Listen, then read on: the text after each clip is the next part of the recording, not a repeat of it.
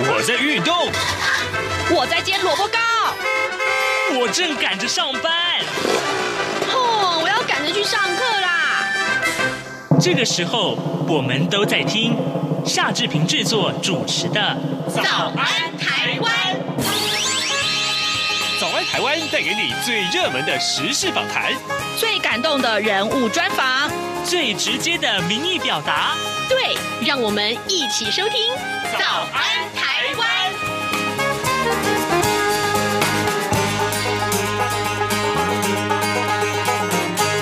早安，台湾！我是夏志平。今天是二零二一年的八月三十一号，星期二。好，今天志平在早安现场这个单元里面跟您探讨跟疫情有关的话题。各位，嗯，在法国的这个新闻呢，告诉我们在八月初的时候啊，马呃，法国的总统马克宏他宣布扩大健康通行证的适用范围。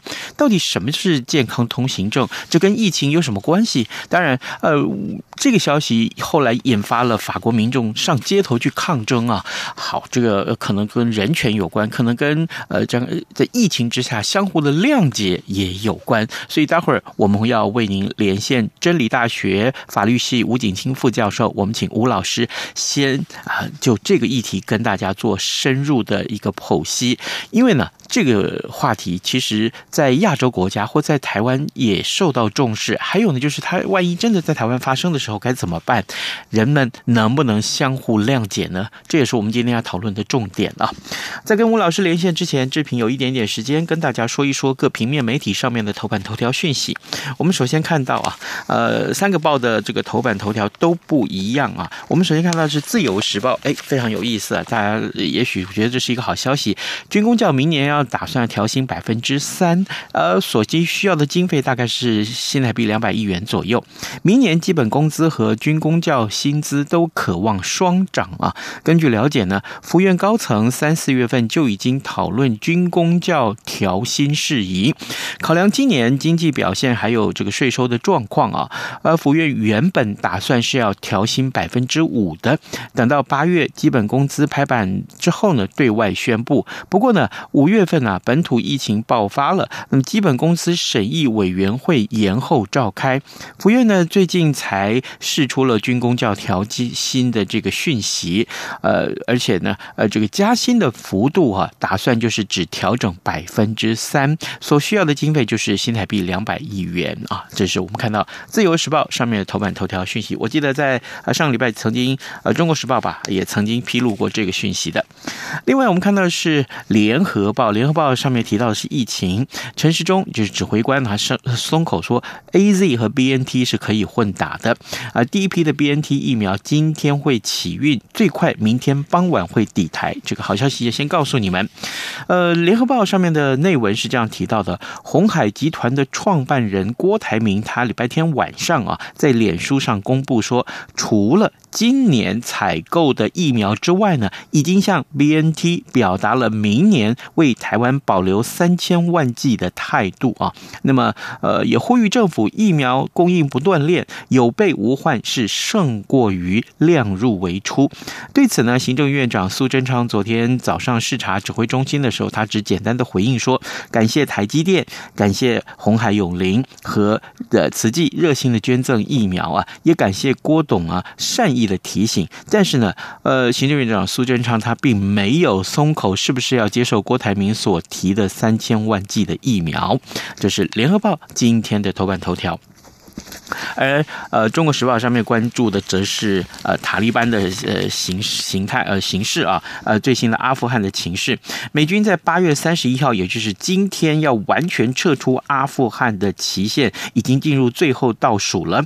喀布尔国际机场昨天还呃在清晨的时候一度传出了遭到火箭弹的攻击，导致呢紧张情势又升高了。所幸呢呃火箭弹被美军防空系统成功的拦截，美军已经从机场的数个区域撤离了。塔利班很声称呢，他们很快就可以完全控制机场。呃，塔利班拒绝法国所提出来的在喀布尔设立安全区的要求，但是呢，已经向一百个国家承诺啊，持有效文件的人士呢，在今天之后还是可以撤离的。好，这也是今天《中国时报》为大家带关注的最新的阿富汗的情势。现在时间早晨的七点零五分十一秒，我们先进一段广告，广告过后马上就跟吴老师连线喽。所期待的 call in 活动来了！为了感谢听友对两岸 ING 以及港式大排档年度活动的热烈支持，我们特别选在九月三号星期五晚上六点到六点三十分举办加值送好礼活动。七月底没抽到大奖吗？没关系，我们还有加码奖大方送。九月三号星期五晚上六点到六点三十分，欢迎大家 call in 分享自己疫情下的生活，或者疫情后如何改变了你。当天主持人准备了台湾超级抢手的台北故宫精美邮册给三位幸运听友。如何参加现场节目呢？听好喽！央广 call in 免付费专线，台湾听友请拨零八零零八八零六九九。大陆华北听友请拨零一零一零八零零八八六零零六三，大陆华中华南听友请拨零一零一零八零零一八六零零六三，或者加入微信 Good Morning 底线 Taiwan 于直播期间留言。再说一次，节目年度大型活动没抽中没关系。九月三号星期五晚上六点到六点三十分，继续来 call in 拿奖品哦。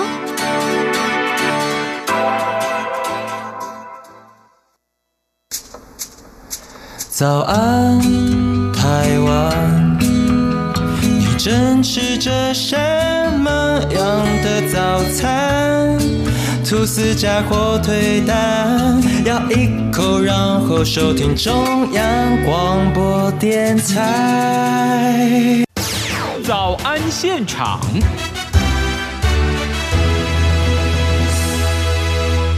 这里是中央广播电台台湾之音，您所收听的节目是《早安台湾》，我是夏志平。此刻时间早晨七点零七分二十四秒了啊！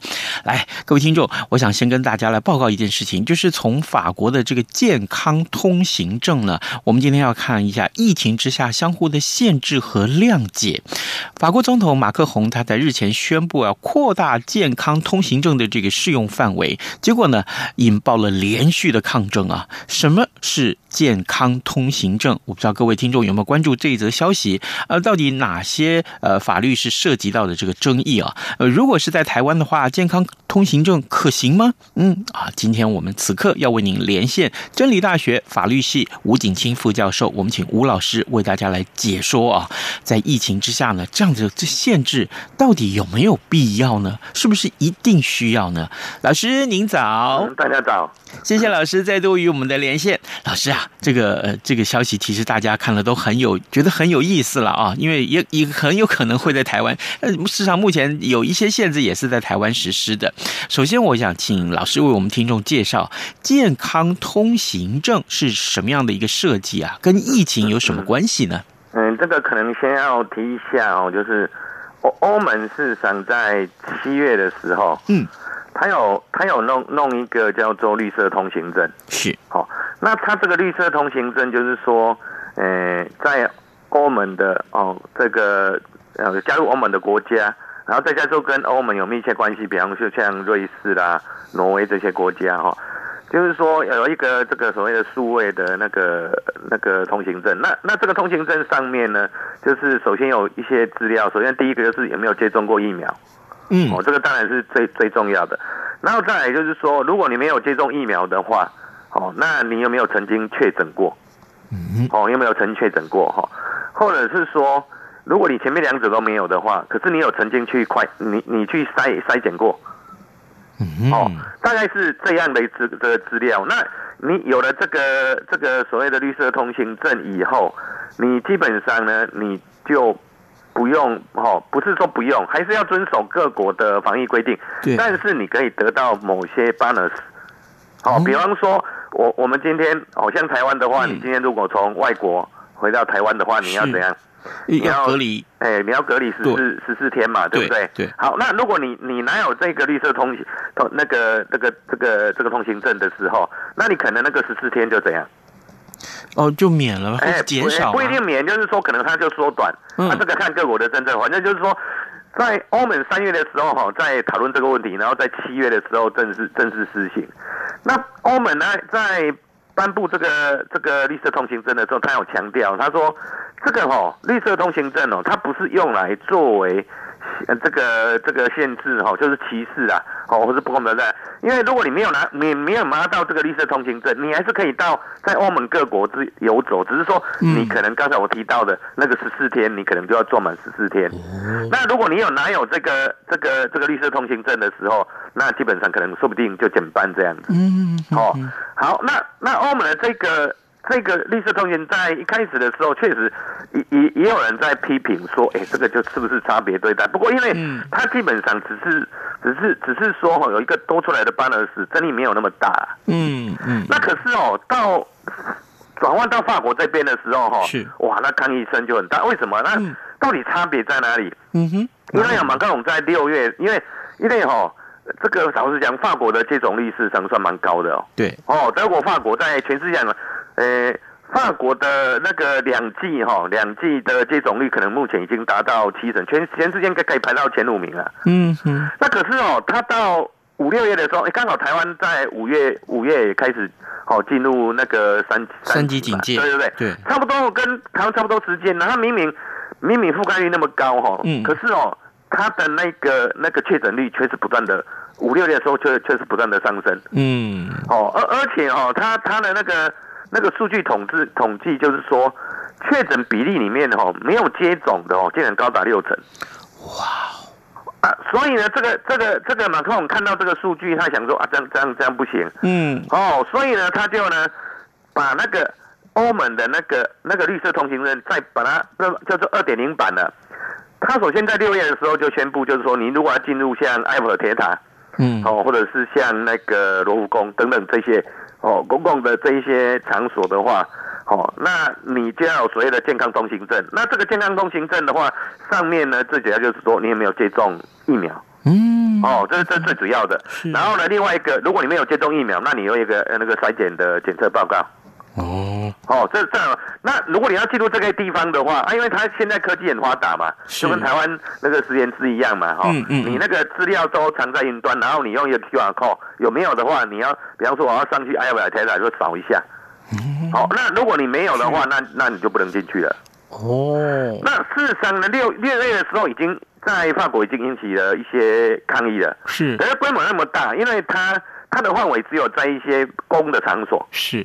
像埃菲尔铁塔之类的，对对对，哦，那毕竟我不可能每天去埃菲尔铁塔，我们也不可能每天去罗浮宫嘛。对，他的他他这个争议是说，他要进化到七月的时候，他要宣布就是要进化到三点零版，就是说，尤其是他宣布的时间点哦，就在于法国国庆七月十四号的前几天。嗯，马克龙，因为他这样的措施完了以后，确诊数还是不断增加。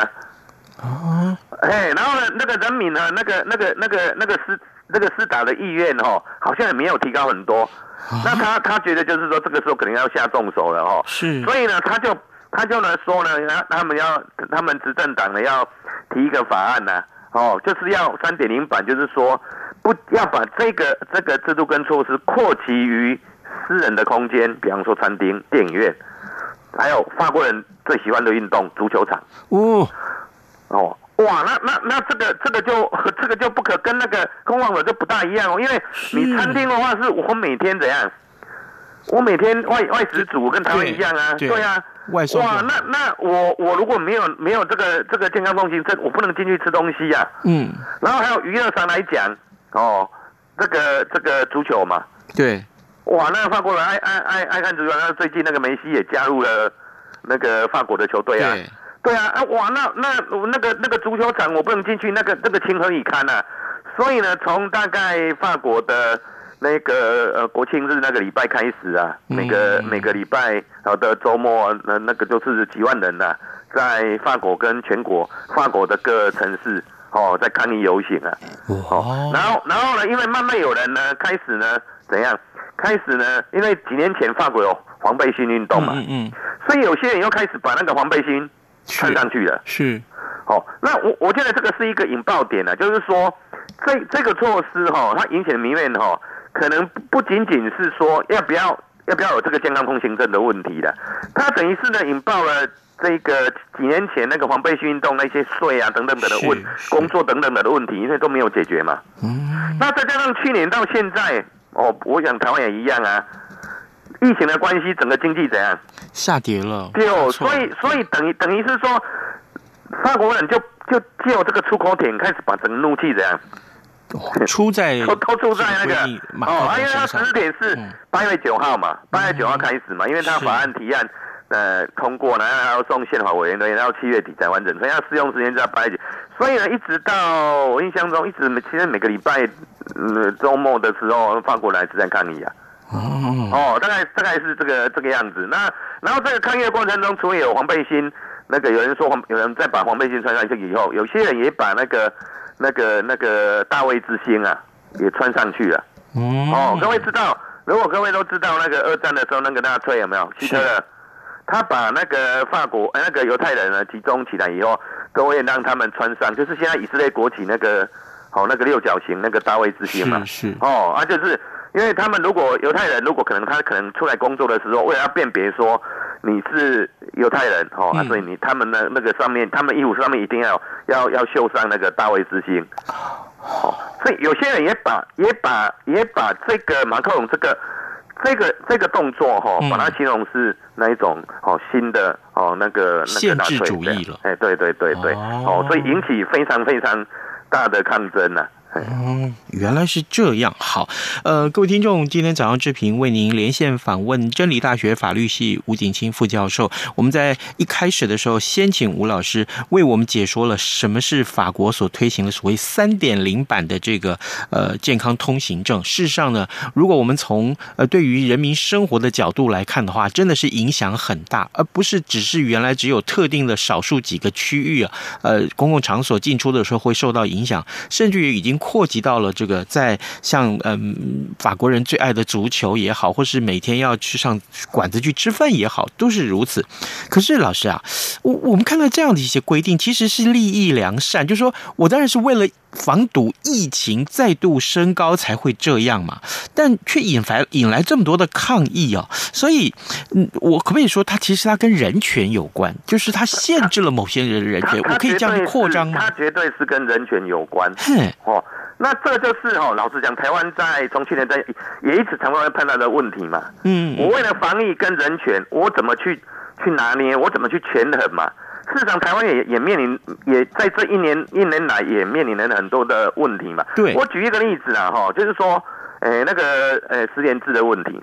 嗯，哦，十连制。那那各位听众哦，你想一下，你最近哈常常被那个诈骗集团哈打电话骚扰的，或者是那个广告。寄到你的讯息的多不多？多啊，真的非常多嘛。那都要讲为什么嘛？为什么？因为你你十连制那个资料，有些人会把它怎样？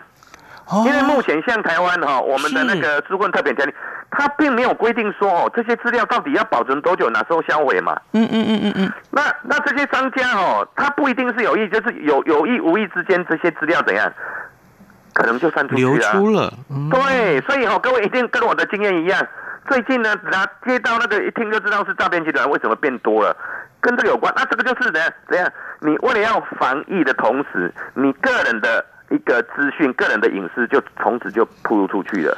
那你看到在健康通行证这个问题，它它首先面临的就是说，哎，我们我们要想一个问题，就是说，这个是这个这个利益确实一样，它的目的就是说为了要防疫嘛，嗯，让大家才安全嘛，是对不对？哎，可是我现在有个问题啊。就是说，是不是这样做，那确诊的就会变少呢？嗯，哦，可能你们要思考，因为去看一下法国，好像，好像，好像，好像最近也没有比较比较降低啊。是。哦，那马上这个问题，那如果呢，你的你的你要达到的目的，在实际看起来，至少目前看，好像成效没有那么高的时候，那马上就延伸这个问题，歧视的问题啊。嗯，就是说，就是说，你把人民区分为有接种的跟没接种的。嗯，好、哦，那我看到刚才主任不是有提到，有些县市已经开始在考虑类似法国的这个东西吗？嗯，哦，比方说，我印象中像台北市在考虑，就是说，也不是说哦，你这个健康通行证哦，你不能进餐厅了，但是你基本上就是，他就是说要把它怎样区隔开。是，那就是说有有接种的一边，那没接种的一边，你还是可以来。但是我们看起来就是说，这个应该比较比法国那个怎样好一点吧？缓和一点。对，可是也根本有讲过一样对，美国那个六六零五六零年代，嗯，种族隔离的时代，那个公车是怎么回事？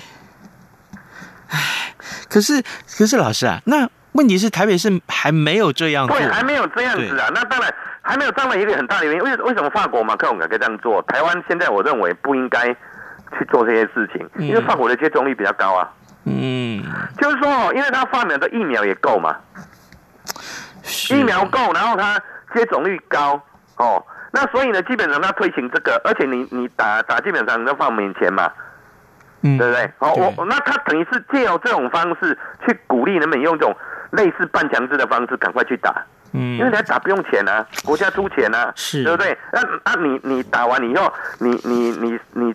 你去下载一个 APP，对不对？你就可以呢，在在在法国，在巴黎啊，自由的活动，就跟过去一样啊。嗯。难道你不想回复过去生活？这个是法国的情况，或许啦，还稍微哦可以的。可是哦，在台湾目前我们的这种的覆盖率呢，嗯，有有那么高吗？那更低呀。哎，对，我而且我们目前看的是看第一季嘛，了不起四十几而已。对，可是法国那个是第二季，它都超过六六六六六七成啊。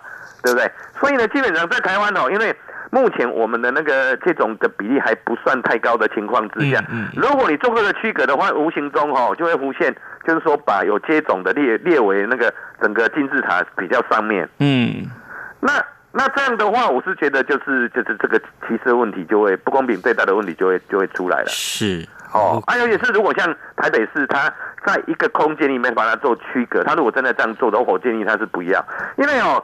第一个，你用这样的方式能不能达到你想要防疫的目的？嗯，我们从外国来看的话，好像未必见得。我只能讲，因为病毒太厉害了，它不断的变种了。是是，所以所以你就算你现在有接种的，或许或许我只能讲说，他确诊以后，他的那个病症可能比较低一点。嗯，但不代表他一定不会得嘛。对，还是会感染，还是会感染嘛？目前看起来是这样嘛？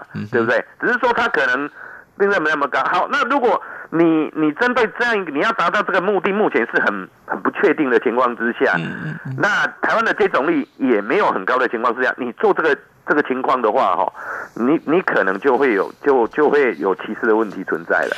哦，原来是如此看待。好，各位听众，今天早上志平为您连线访问真理大学法律系吴景清副教授，我们请吴老师为我们解说了啊，所谓的这个健康通行证的推动。其实，在台湾啊，呃，曾经呃各地方县市政府也想要这样做过，但是后来呢，还没有开始动啊，还没有开始推动。不过呢，真的如果开始要这样做的话，可能要涉及到的是很多很多的呃所谓的不公平对待的问题。当然，我们还还。不一定那是到歧视啊，可能还没有到那个等级，但至少至少，我相信这对很多。不愿意接种疫苗，或者说，也许呃，我还没来得及接种疫苗的人来说哦，这是不公平的，这真的是不公平。因为你出入公共场所，你会受到一些不同的限制啊。那这个时候怎么办？没有人，我想真的是没有人呃愿意自己的行动被限制的。所以，老师，我最后想请教您，就是那如果真的要推动的话，应该注意什么样子的一些，比如说设计啊，这个呃这些。措施的设计上应该要注意哪些细节？我我我我觉得哈，如果真的要做，可能要把公，可能要分公跟私的领域去做，先可能做一个区隔了哈。比方说公共领域的的部分哈，因为因为这些公共，比方博物馆呐、美术馆呐，或者是什么呃公公的游乐场等等等这一些哈，我是觉得，如果呢你真的要推的话哈，不能以。以只以有没有接种啊？是哦，因为台湾现在的覆盖率还还没有高嘛，是，所以可能你要加一个，就是说筛检，嗯，哦，筛筛检哦。那可是现在问题来了，因为筛检目前有快筛跟跟跟比较仔细的嘛，PCR 那一种。嗯嗯、那但是问题是，那个如果是快筛的话，那当然，嗯，还还还涉及到就是说，哎，快筛的话价钱可能比较便宜啦。不，但不够精准。哎，对，那那他如果有要这样，他一定要要要要那种类似 PCR 那种检测，那个就很贵了。哦，对。哦，马上马上这里又又问题又又又又出来了哦。不是所有的人都有钱呢。对对，所以哦，这个这个如果要如果我就公公的机关要推的话，那如果你说好，那你要这你你除了这种疫苗以外，还要有这一些筛检的证明的话，那这个钱是不是考虑国家要来出了？嗯，哦。所以呢，基本上，然后，然后呢，当然，如果已经确诊了，它本身有抗体，哦，那基本上它就跟接种疫苗一样。所以，所以呢，这个健康通行证上面可能呢就不能只有这种疫苗的资料，而可能要有我刚才讲那两种啊。不过哦。如果哦，你加上第第三种，就是已经确诊的话，那我们又害怕，又、嗯、又来了，歧视问题又来了。对哦，所以这个真的是两难的哦。然后在私的领私的领域这一边的话，我觉得就是就不要规定了，就是由业者自己去怎样，呃呃自治嘛，对不对？哦，因为因为就他自己会去衡量嘛。对。哦，啊，那那如果他在这家商店，哦，说你要入内用餐，嗯，然后呢，我你要提出那个。像我刚才讲的那些东西哦，是，那他自己要去承担嘛。哦、嗯、啊啊啊！如果你你你没有这些东西，好，那你就外带。嗯哼，哦，那那就就私人业者呢自己去承担，他会做评估嘛，自己去去承担。那政府针对这个部分，我认为不要像法法国那样啊，是规规定的那么那么强烈。事实上，现在也是如此啊。哎，那那现在哈、哦，我觉得会比较大的麻烦，就是说会有一种哦，是出现在两者之间，就是说明天要开学。嗯，对啊。